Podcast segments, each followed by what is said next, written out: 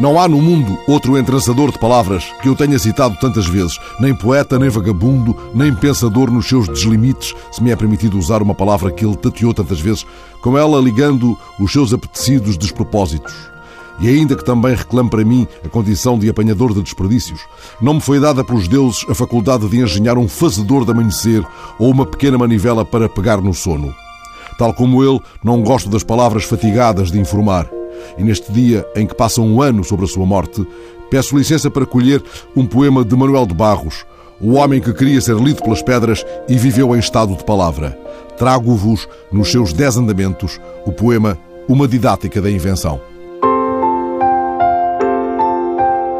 Para apalpar as intimidades do mundo, é preciso saber A. Que o esplendor da manhã não se abre com faca. B. O modo como as violetas preparam o dia para morrer. C. Porquê é que as borboletas de tarjas vermelhas têm devoção por túmulos? D. Se o homem que toca de tarde sua existência num fagote tem salvação. E. Que um rio que flui entre dois jacintos carrega mais ternura que um rio que flui entre dois lagartos. F.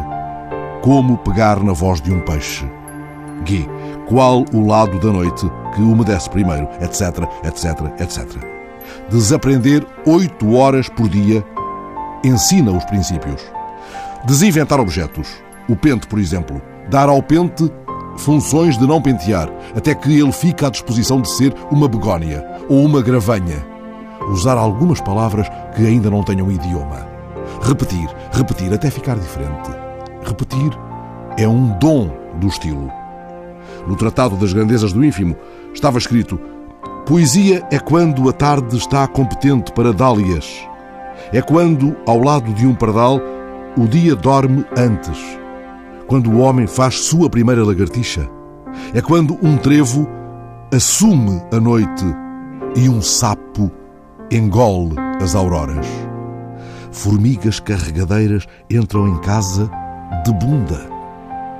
As coisas que não têm nome são mais pronunciadas por crianças. No descomeço era o verbo. Só depois é que veio o delírio do verbo.